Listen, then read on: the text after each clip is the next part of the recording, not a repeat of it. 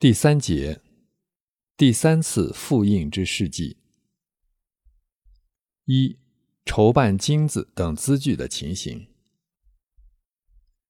此后，马尔巴为米拉日巴传授继承法寺的灌顶和教授之后，便令其在洛扎达涅地方闭关修行。马尔巴上师想起曾在大德那若巴处发誓要再去印度谒见上师一次，便同马尔巴郭勒等众多弟子一同启程，再次前往侮辱北方筹集金子。由于马尔巴上师声誉广为传扬，前来求法者甚多，收到许多黄金。一天，在马尔巴郭勒处坐以灌顶，灌顶的正行已完，刚想要做结尾仪轨之时，马尔巴忽然入睡，与梦幻和光明相交融的状态中，看见他面前并排站着三位美貌女子。绫罗为衣，骨骼为饰。他们是为了给他解说从前班钦纳若巴为他所说隐语中他未领悟之处而来的。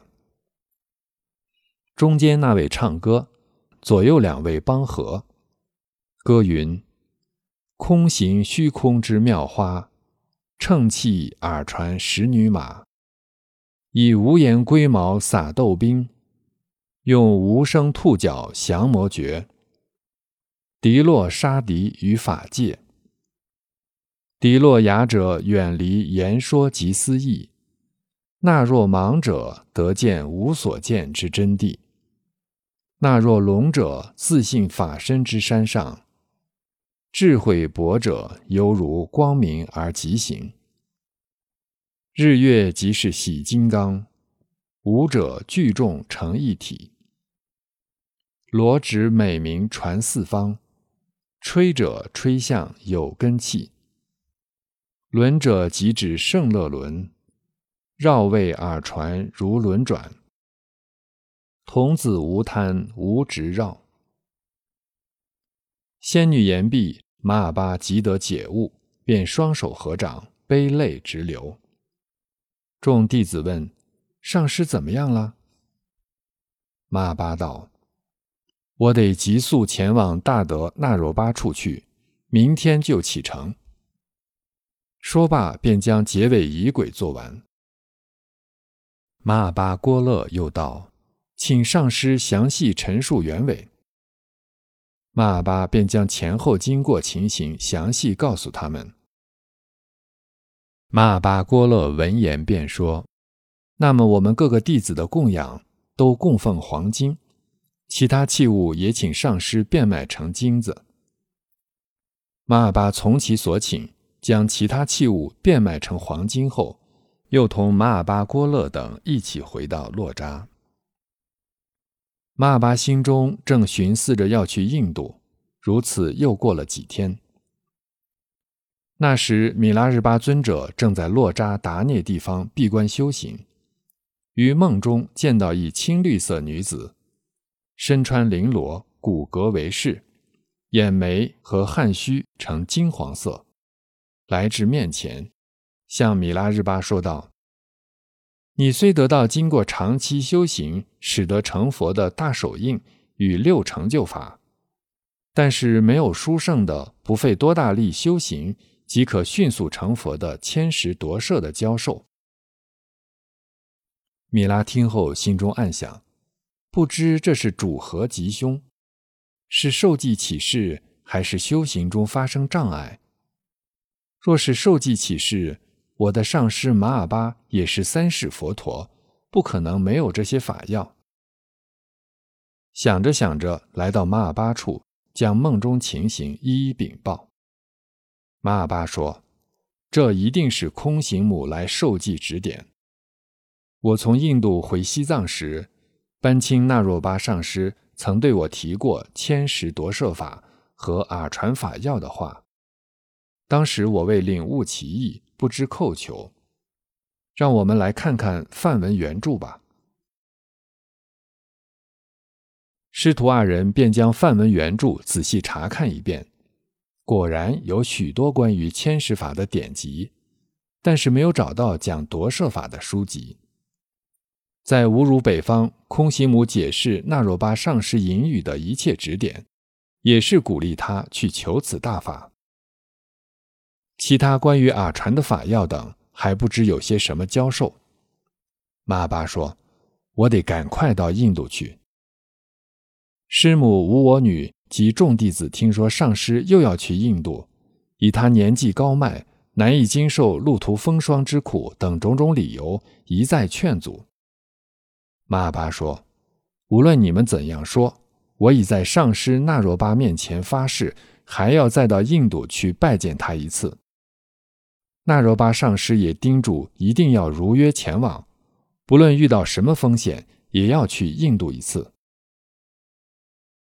马巴不听劝阻，众弟子无可奈何，便将他为去印度而备办的金子器物暗中藏了起来。马巴知道后，很生气地说：“我若体力不支，力不从心，那当然是没有办法了。现在我身体可以能承受路途之苦，且已在上师面前发过誓，与其违背誓言，不如死了为好。”说罢，气冲冲的便去睡了。第二天早上，众弟子发现他卧室里空无一人，才知道他已经上路走了。于是众弟子便分头四处寻找。米拉尊者将他赶上，其他弟子也赶来一起苦苦哀求。马巴说：“我宁可没有给上师供养的东西，也不愿意违背誓言。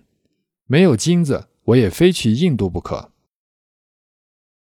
大家又说道：“那么无论如何，请先回卓窝龙，然后再去印度不迟。”由于众弟子一再恳求，马尔巴只好同大家一起回来。回来后，众弟子又给他顶礼，劝道：“上师您年纪高迈，去印度途中有一名叫贝莫贝唐的大荒漠，连马都要困倦疲劳。”何况您呢？途中卡拉卡瓦这个地方极其寒冷，即在盛夏也会冻击列夫。戎地和尼婆罗又热得要命，恒河里惊涛骇浪，令人生畏。印度的边远地区和途中必经的一些小地方，大闹饥荒，盗匪遍地。这些话都是您曾经告诉我们的，当然是真实可靠的了。您现在就不顾一切艰难险阻前去印度，倘若身遭不测之祸，叫我们这些门徒弟子以及凡是受过你教化的人如何是好？又去依靠谁呢？若是人们要真能实修的话，那么西藏从前译出的法药也就行了。至于上师，尽可在心中观想，并不断祈祷。由于慈悲摄受的力量是不分远近的。上师，您住持在这里即可。若以为从前请来西藏的教法还显不足，必须前去求法时，可以派遣您的儿子达玛多德带领侍从前往。您赐以教诲，发给通行书信即可。上师，请您为我们西藏这些所教化的徒众着想。无论如何，现在住持这里，以慈悲摄受我们。马尔巴说：“上师的慈悲之心虽没有远近，但我已在纳若巴上师跟前发誓，一定要前去再拜见他一次。正是为了可怜西藏所化徒众，才非取回从前没有求得的殊胜的教授不可。”这是在空行母讲解纳若巴大师的隐语后，屡次劝促我，才升起信念，决心前往。当然也可以派我的儿子达玛多德前往，但他太年轻，不懂事理，恐怕完不成使命，让大家操心。特别是我在上师面前发誓说是我自己去，并未说派儿子前往呀。俗话说：“商贾虽年迈，商途颇娴熟。”我虽身体稍显衰老，但也不是不能去印度的老朽。并且我对印度的情况也非常熟悉。这次无论命运怎样安排，我也非去印度求法不可。路上虽说有那么多危险，然而我有如下化险为夷的把握。这次纵然一死，我也要到印度去。于是作歌表达去印度的决心。歌云：“顶礼大德纳若麦哲族。纳若师前，我曾发誓愿，为了求得殊胜之法要，空行讲解施教，并劝促。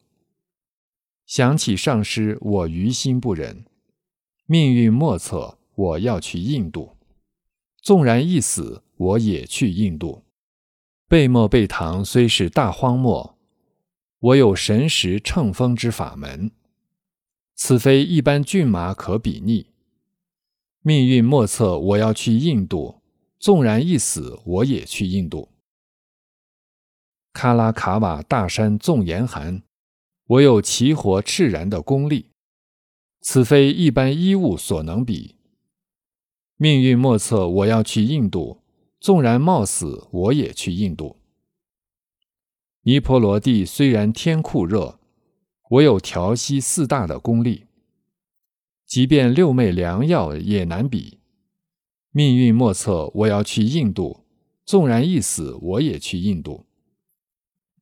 恒河虽然宽广且又深，我有神识降空之本领，此非一般舟船所能比。命运莫测，我要去印度，纵然一死，我也去印度。印度边境虽然闹饥荒，我有饮水苦修的秘方，此非一般饮食所能比。命运莫测，我要去印度，纵然冒死，我也去印度。路途僻地虽然多险恶，我有天母勤道的方便，此非一般军队所能比。命运莫测，我要去印度，纵然冒死，我要去印度。上师纳若麦哲住印土，吉祥西瓦桑布住天竺，马哈菩提圣像供印度。命运莫测，我要去印度，纵然冒死，我也去印度。如是戈壁，下定决心前往印度，便将以前所收供养的金子，以及弟子们所供养的东西，也变卖成金子，供得黄金一碗。带上，准备上路。其他人请求作为侍者一同前往，上师魏允所请，只身一人便往印度去了。